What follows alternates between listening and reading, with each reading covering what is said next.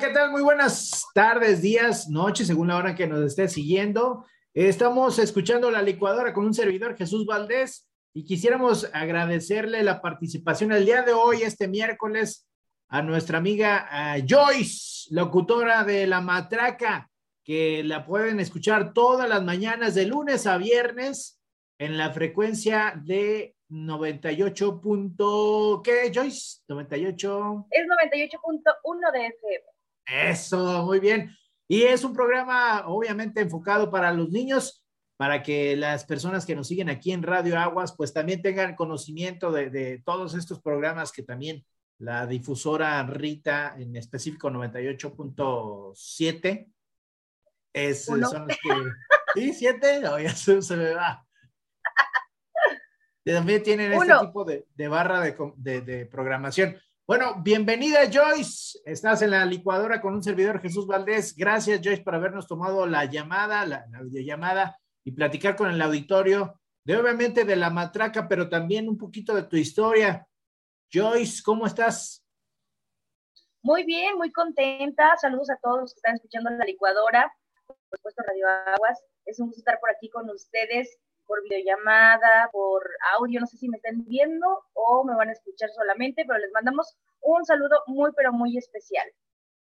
Joyce, quisiéramos conocer un poquito, sabemos que ya tienes varios años de trabajar en el ambiente radiofónico y en específico hacia los niños. ¿Desde cuándo comenzó este proyecto de la matraca? Híjole, estoy, fíjate, por cierto, estoy muy emocionada porque ya el próximo mes, o sea, ya en abril, voy a cumplir 18 años ya al aire en el programa de, La Matraca. Y, bueno, aparte de eso, em, anteriormente, o sea, antes de que entrara el programa de La Matraca, ya había hecho algo de radio, ya había hecho algo de locución publicitaria, pero aquí es donde ya eh, empecé yo a dedicarme al 100% y de ahí surgió lo que es el proyecto de Yo Islandia, que es animación de fiestas infantiles. De ahí me animé a hacerlo y de verdad que el entrar a este programa infantil que yo jamás me imaginé, jamás me pasó por la mente. Algo que es muy padre, fíjate bien, Chuy, es que mi sueño era ser locutora. Cuando era niña, en ese entonces era ser locutora, pero no tenía un género en especial. A mí sí me, yo siempre iba a todos los castings. Eh, en la escuela siempre nos decían, vayan a todos los castings. A lo mejor si no les gusta el género que van a, que, al que van a ir a hacer casting, no importa, hagan acto de presencia, háganse notar, eh, desenvuélvanse, pero en ese entonces a mí me importaba qué género fuera, yo quería estar en radio, ya desde entonces yo decía, yo quiero estar en radio, no me importa el género, si es grupera, si es a la mejor pop, o si es a la mejor como adulto contemporáneo, como 105 digital, o situaciones muy románticas. Yo decía, yo quería estar, pero yo en ese tiempo me aceleraba cuando, cuando estudiaba locución y, ya quería estar ahí en, las estaciones, aunque yo no sabía que todavía me faltaba tiempo, me faltaba preparación, un poco más de experiencia eh, para poder estar en un micrófono. Y lo que me ayudó mucho fue que hace ah, bastante tiempo estuve haciendo prácticas en una estación de, de radio por internet, que esta estación fue muy popular antes de que fuera estación de radio. Era muy popular, no sé si la recuerdan, se llamaba deantrobar.com, ¿lo recuerdas, Chuy? Ah, Era la única página que se, que se dedicaba a ir a los bares en Aguascalientes a tomar fotos. Entonces todos emocionados, así de, ay, nos tomaron una foto, nos daban una tarjeta con el link de donde iba a aparecer esa foto. Entonces entrábamos al link y ya veías las fotos o las descargabas de, con tus amigos y aparte aparecía el logo de, de. Entonces era de que iban a todos los bares, pero en ese tiempo te estoy hablando de que no había tantos bares en Aguascalientes. Cuatro, cinco por ahí, ¿no? Eran contados, ¿verdad? Bueno, no tantos, pero sí. Por ejemplo, al norte de la ciudad era donde también se tomaban muchas fotos en estos centros y bares, pero no eran tantos, no eran tan tantos, tantos. Entonces, eh, el dueño de esta página dijo, no, voy a hacer una radio por internet. Entonces, como él era experto en hacer páginas web y demás, puso la radio. Entonces, la regla era, por eso me gustó mucho aprender ahí, era no decir malas palabras. Sabemos que ya podemos expresarnos de la manera que queramos a través de internet a través de la red, pero la regla de oro era no decir malas palabras y de ahí me, me acostumbré, se hizo un hábito bueno que ya cuando yo entré a radio, a radio pues local y sobre todo de gobierno, pues me ayudó bastante, ¿no? Y mm, lo que, lo que hacían era que vendían publicidad, ya estaban vendiendo pues más un poco la, radio. Y ya después no, no se concretó nada, yo terminé, yo duré ahí como, ¿qué sería? Un año, un año y medio máximo, y me sirvió mucho de práctica, porque yo sí era buena en, locución publicitaria, me ponían a grabar un spot, de hecho ya participaba, ya, formaba parte de la, de la cartera de, de voces de, de um, estudios de grabación, pero lo que era en sí locución en cabina, pues no se me daba mucho. Entonces ahí fue donde aprendí, porque la regaba y demás, pero pues no había tanto problema, porque bueno, pues era radio, radio por internet, aunque sí era formal, porque no decíamos malas palabras y decíamos tenemos buen contenido, sobre todo era muy musical. Entonces, de ahí surgió todo, de ahí salí, salí pues contenta ya con algunas bases y ya de ahí fue cuando empecé a trabajar acá este lado de radio local, en Radio Televisión de Aguascalientes. Oye, Joyce, eh, a ver, eh, quisiéramos entonces eh, ir haciendo el, el rompecabezas, armándolo. Tu pasión es la radio, tu pasión es hacer radio en cualquiera de sus versiones. Sabemos ahora que ya hay más versión online, pero el radio para ti es tu pasión, esa es una de las cosas. La segunda, ¿Cómo fue? Tenemos aquí la, duda para la gente que nos sigue y que tiene a lo mejor la inquietud de decir, bueno, a mí me gustaría ser de grande como Joyce, pero ¿qué se tiene que hacer? O sea, tú tienes una preparación, obviamente, como locutora. Platícanos un poquito de cómo fue esta preparación académica, en dónde estuviste, qué, qué fue lo que aprendiste de esta preparación académica. Y ahora a los jóvenes que te están siguiendo y que te ven, decirles cómo se deben de preparar. Híjole, bueno, eh, yo recuerdo que cuando yo estaba en la prepa, siempre, o sea, primero desde niña, yo tenía mi grabadora de cassette y empezaba a hacer mis programas de radio cuando era niña. Estoy hablando que yo tenía como unos 10 años, 8, 10 años, y hacía mis programas según yo, hacía radionovelas, agarraba las cazuelas de mi mamá y hacía los sonidos, efectos de sonido y demás. Y después, ya cuando estuve en la prepa, yo seguía en la cabeza de que no, yo quiero ser locutora, yo quiero ser locutora. Y era muy extraño porque en ese entonces nadie pensaba en ser locutor, o sea, siempre me decían que era muy raro porque mis primas, o así, de, no, yo quiero ser policía, yo quiero ser bombero, yo quiero ser otra cosa, pero no, yo quiero ser locutora. Entonces entro a la prepa y en el radio sale un anuncio de que van a abrir una escuela de locución y, esa, escuela era Voice Connecting, no sé si a lo mejor la recuerden alguien de nuestra generación. Entonces yo dije, no, yo tengo que estar ahí. Entonces le dije, mamá, por favor, yo quiero estudiar locución. Ya estaba casi por finalizar la prepa, ya estaba en el último semestre cuando empecé a estudiar locución por las tardes. Entramos muchísimos alumnos, éramos como unos 40. Fueron bajando, fueron bajando y al final nada más quedamos dos. de mi salón quedamos dos eh, no sé si recuerdan a Jorge Vadillo, eh, un comentarista deportivo en Radio BI. Me parece que ya no vive aquí en Aguascalientes porque después se fue a, Estados Unidos, no sé qué parte, pero quedamos él y yo. Después nos pasaron a él y a mí, como éramos los únicos, no, pues vamos a pasar a otro salón. En el otro salón eran como 15 chicos que sí terminaron algunos. Y ahí fue donde terminamos en ese salón. Y fue la, creo que fue la segunda generación de, de Voice Connecting terminamos. Y, y, después de ahí, yo seguía practicando, de verdad, yo, yo me desesperaba porque una de las cosas, y es lo que les digo a mis alumnos, es que escúchense mucho, aprendan a escucharse, háganse muy auditivos, eh, si les gusta mucho la locución. Yo me encerraba a decir trabalenguas, hasta también mi papá se decían, quisiera decir trabalenguas, ¿no? Entonces, estaba todo el tiempo hasta que me salieran perfectos y yo era muy exigente. Grababa comerciales por ejemplo, de la radio, no, no es cierto, de la televisión, mi grabadora de cassette, en cuanto salía un comercial de detergentes, de suavitel, de pañales, de lo que fuera, yo los grababa y los anotaba, los transcribía y luego después los escuchaba muchas veces hasta que me saliera la misma intención que hacía el locutor. Y una y otra vez, y una y otra vez, hasta que ya los grababa así tal cual, y yo los, me escuchaba, no, no me gustó otra vez. Y así me la pasaba, me clavaba en las tardes pues practicando y, es, y prácticamente, o sea, sí estudiando. Y ya después de ahí, mmm, ¿qué más pasó? Después de Voice Connecting, me metí a estudiar, ¿qué, fue lo que me metí a estudiar? Corte y confección.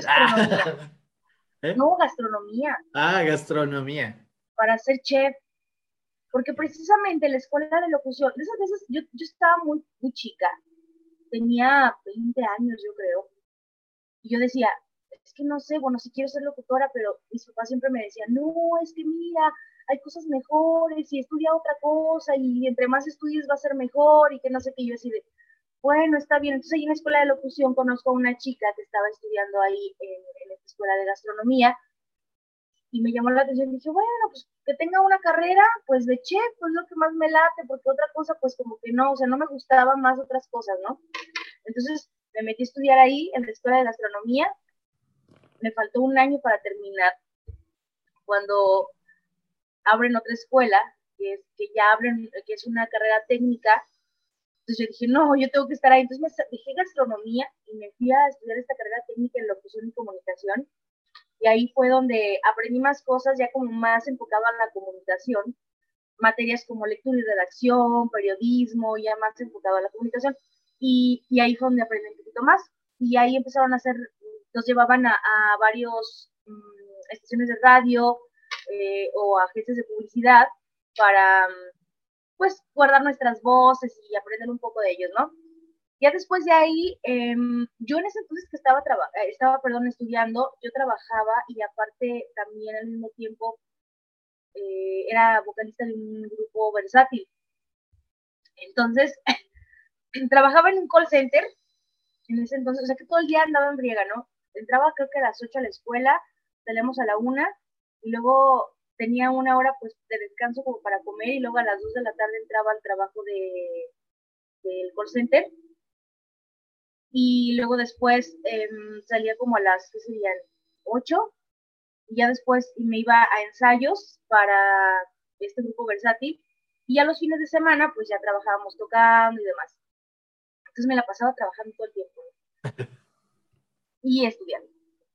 Y luego ya después de ahí, en, también en el grupo versátil aprendí mucho porque me gusta mucho cantar, entonces ahí cantábamos cumbias, cantábamos de todo, pop, baladas, Ranchera. Sí. No, ranchera no. Es no. que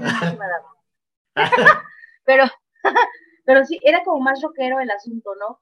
Eh, pues, o sea, tanto podíamos como tocar en un, en un bar rockero como en una boda. Entonces, ahí aprendí mucho también a practicar más con la voz. Ya después de que ya terminó ese ciclo de estudiar y trabajar y ensayar, pues va cambiando todo, ¿no? Ya después de ahí mmm, empecé a buscar otros, otro tipo de trabajos, ya normales, no de locución y así. Y resulta que... Mmm, es que no recuerdo si todavía estaba en, este, en esa estación de radio por internet, cuando alguien me dice, oye, ¿sabes qué? Anúnciame esta obra de teatro. Y yo sí, entonces empecé en el aire anunciar y vayan a conocer a esta obra de teatro, con no sé qué, con los actores tal, tal, tal, y la compañía tal y demás. Y luego me dice el chico, oye, fíjate que me dan un espacio en radio, pero yo no tengo experiencia en radio, yo sé televisión. Entonces él ya trabajaba en radio y televisión de Aguascalientes. Ah, ¿En serio? Entonces me dijo, sí, entonces eh, me gustaría trabajar contigo. Como tú le sabes más de radio y es lo tuyo, si nos juntamos, hacemos eh, la logística del programa y demás, y, presentamos el proyecto. Y yo, ok, le dije, ¿sabes qué? Precisamente ahorita no tengo trabajo, me voy a quedar sin trabajo, pero yo seguía transmitiendo. Llegó un momento en que ya no iba a la estación de radio porque había un lugar donde teníamos que ir a transmitir, hasta que ya el dueño de la página me dijo, no, pues te voy a dar el programa, tú transmites a la hora que tú quieras en tu casa, con tu internet y demás. Ah, bueno, entonces ya era más fácil para mí. Pero yo seguía, ¿no? Yo seguía teniendo mis programas de radio. Y luego ya, eh, resulta que este chico me dice, vente, vamos a grabar. Entonces ya fui a una cabina a grabar, eh, ya así como que entró el nervio, grabé un piloto para un programa juvenil que se llamaba El Merequetengue, que tenía varios contenido juvenil, hablábamos de muchos temas y demás. Y hasta hacíamos sketch en radio, bien, bien curioso, pero estaba divertido. Entonces, me dijeron, oye, ¿sabes qué? Es que te escucharon y me dijeron que vinieras a hacer otra prueba, pero para un programa de radio infantil. Y yo así de, pues sí. Yo nunca dije que no, de verdad, nunca, o sea. Y él me decía, ven a grabar sea... yo siempre iba a grabar todo. ¿Cómo? ¿Qué dijiste? Con que, con que sea radio, ya me aviento, ¿no? Entonces yo dije, sí. Yo dije, pues no sé nada de niños, lo único que sé es de música infantil, pues es lo que me ponían cuando era niña, que era Cricri, Cepillín, ¿te acuerdas? La onda vaselina que me gustaba mucho. Entonces, dije, sí, sí voy. Y estaba nerviosa porque no sabía qué, iba a decir o qué iba a hacer. Y me dijo, no te preocupes, yo traigo el guion, yo traigo ya todo, la escaleta, yo traigo todo, tú no te preocupes. Tú nada más, me dijo, nada más que este programa son dos horas y vas tú sola. Y yo así de, bueno, pues primero hago la prueba a ver qué tal, ¿no? Entonces sí me dieron el guion y me dieron todo y empecé yo ahí a grabar el, el piloto también para ese programa. Eso lo grabé un viernes, entonces me acuerdo que un domingo yo estaba en un merendero, bien a gusto, ¿verdad? Yo dije, ay, qué padre. Como no, no trabajaba, yo dije, no, pues el siguiente si, si me paso de copas o algo así, o me desvelo, no pasa nada. No hay problema, no, no trabajo, dame el puedo levantar tarde. Entonces ya me quedé así y me hablan, estando en el merendero, me dicen, oye, soy la directora de radio, fíjate que escuchemos tu voz, me gustó mucho, me gustó tu grabación. Y ya empieza la mañana a las 7 de la mañana. Y yo así, y yo, ¿cómo? Me dice, sí, sí, sí, eh, vas a, te vas a dirigir con tal persona. Y puse notar los nombres, te vas a dirigir con tal persona, vas a hacer esto, vas a hacer lo otro, y vas a, a, a conducir el programa de, de radio para niños.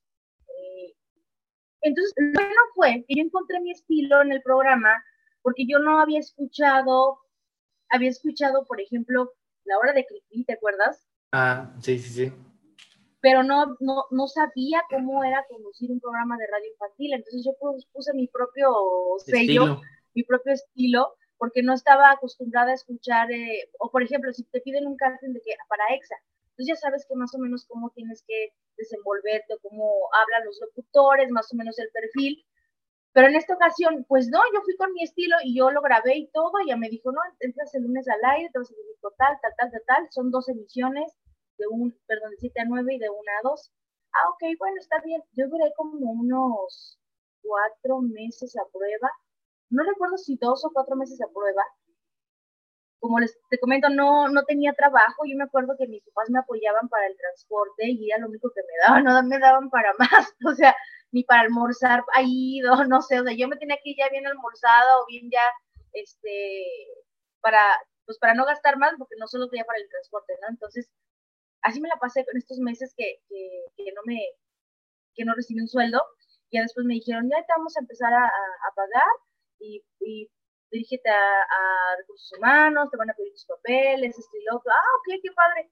Entonces ya entré yo a, a, radio ya a trabajar, entonces yo dije, pues qué padre, o sea, de verdad me fue algo que, pues un sueño hecho realidad, ¿no? Así que dije, ay, por fin, o sea, ya había hecho cosas para radio, estaba en internet, se daba para agencias de publicidad, pero ya tal como tal en una cabina, pues no. ya está eh, ah, ah, oye, Joyce, ah, antes de que continúes, cuando recibes ese primer sueldo, ese primer dinero por parte de, de, un trabajo ya como radio, ¿qué sensación fue la tuya? Es decir, decir, ah, ya, ya estoy yo ganando gracias a mi herramienta, gracias a mi voz.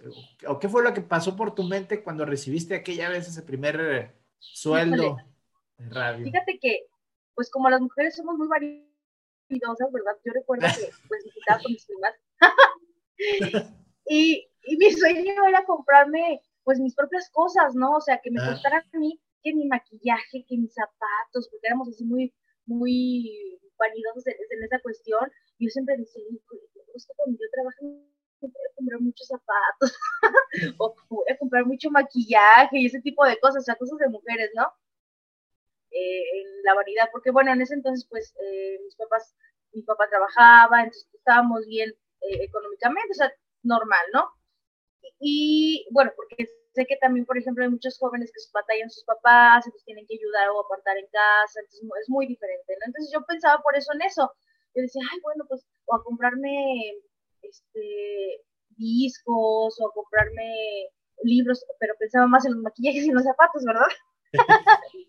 Entonces yo decía, yo quiero eso, ¿no?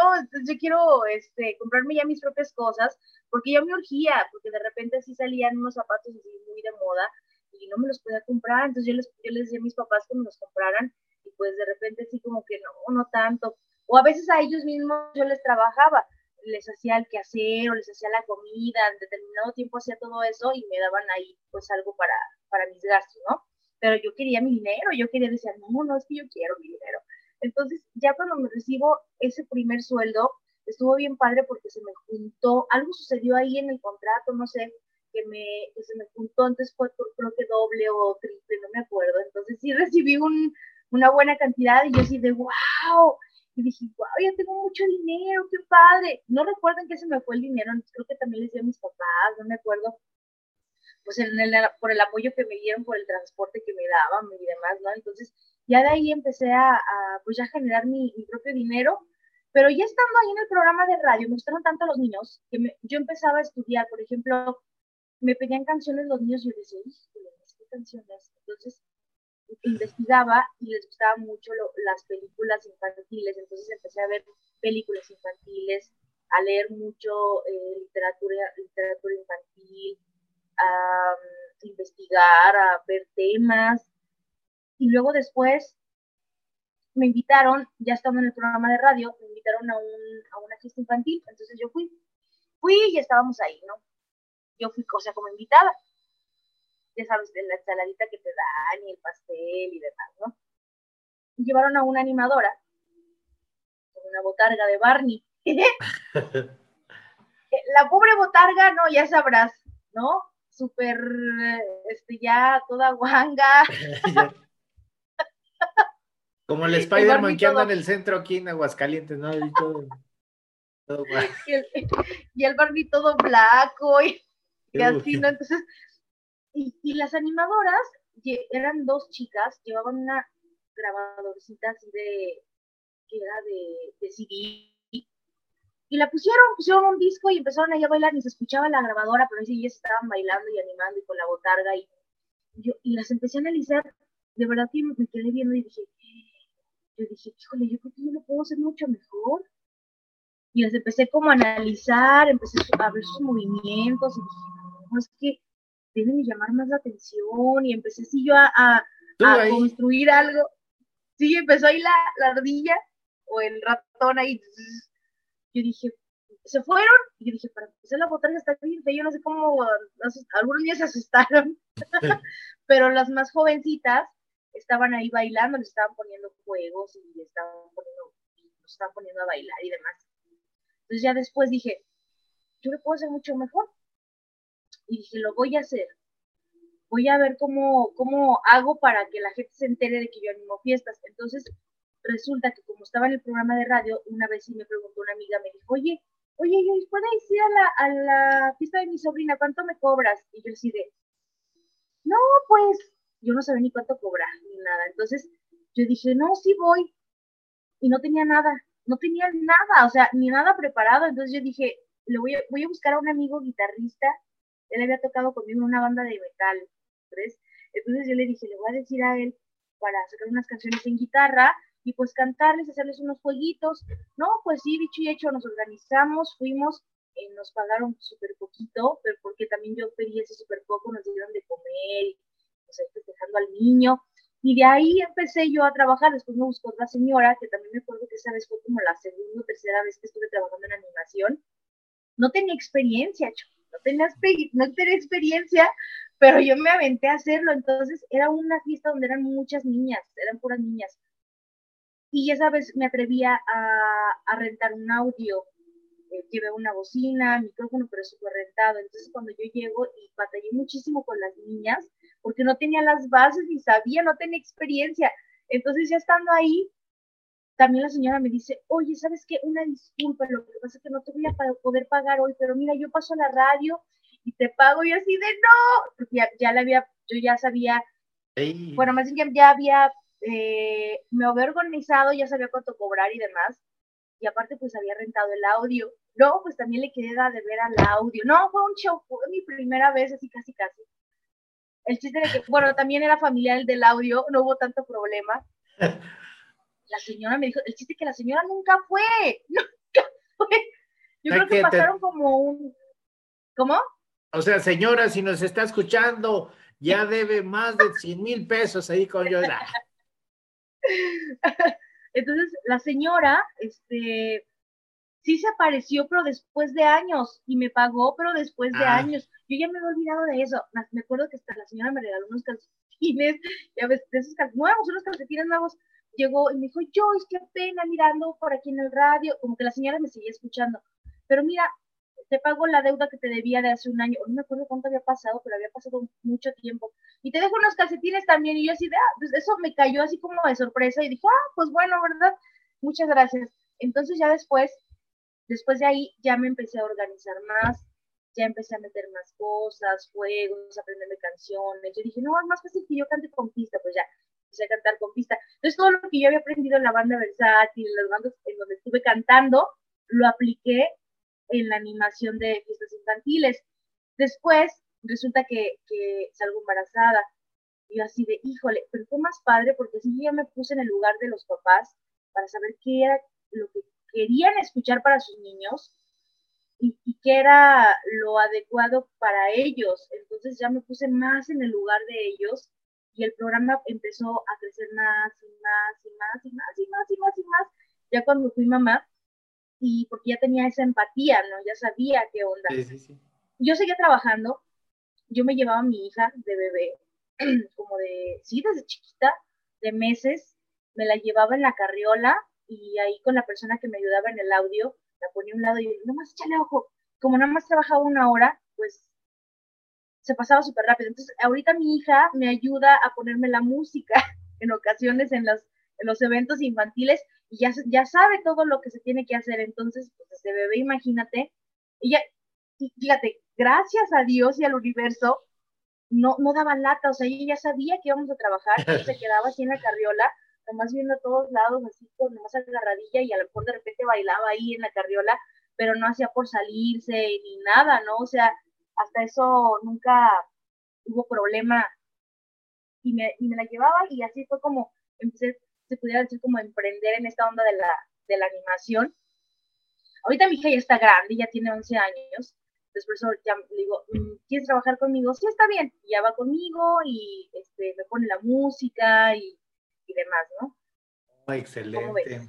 No, mi Joyce, pues sin duda creo que, mira, la, el tiempo nos apremia, sabemos que hay más historia para poder platicar, me gustaría ver si en otra entrevista, ya de manera presencial, nos puedas visitar en la cabina y poder platicar también, a continuar pues esta historia. Igual a la gente que nos está siguiendo, pues ahorita nos quedamos como, como en preludio. En pausa. En pausa, para que nos siga en las redes sociales y conozca más sobre todo lo que ha pasado Joyce. Ahora sí que pareciera el minuto que cambió a Joyce. ¡Ah! Ay, sí. No, pero. Sí, pero fíjate que. Eh, perdón, Joyce, adelante. Ah, fíjate que sí ha sido de mucho aprendizaje todo este recorrido, que ahorita lo aplico mucho en las clases que doy en la universidad. Yo creo que eso les, les encanta a mis alumnos porque les cuento mis historias de las experiencias que he tenido, de lo que, se, que, sí se debe hacer en radio, qué no, cómo debemos organizarnos y demás, porque ahora sí que aprendimos, bueno, más bien aprendí a veces a aprendí como a, de repente a, regarla, pero también a componer las cosas, ¿no? Y así se forjan los aprendizajes. Entonces, todos estos conocimientos me gusta transmitirlos a, los chicos que, están, pues... Actualmente, ¿dónde das clases, Joyce? Estoy dando clases en la Universidad Tecnológica de Aguascalientes.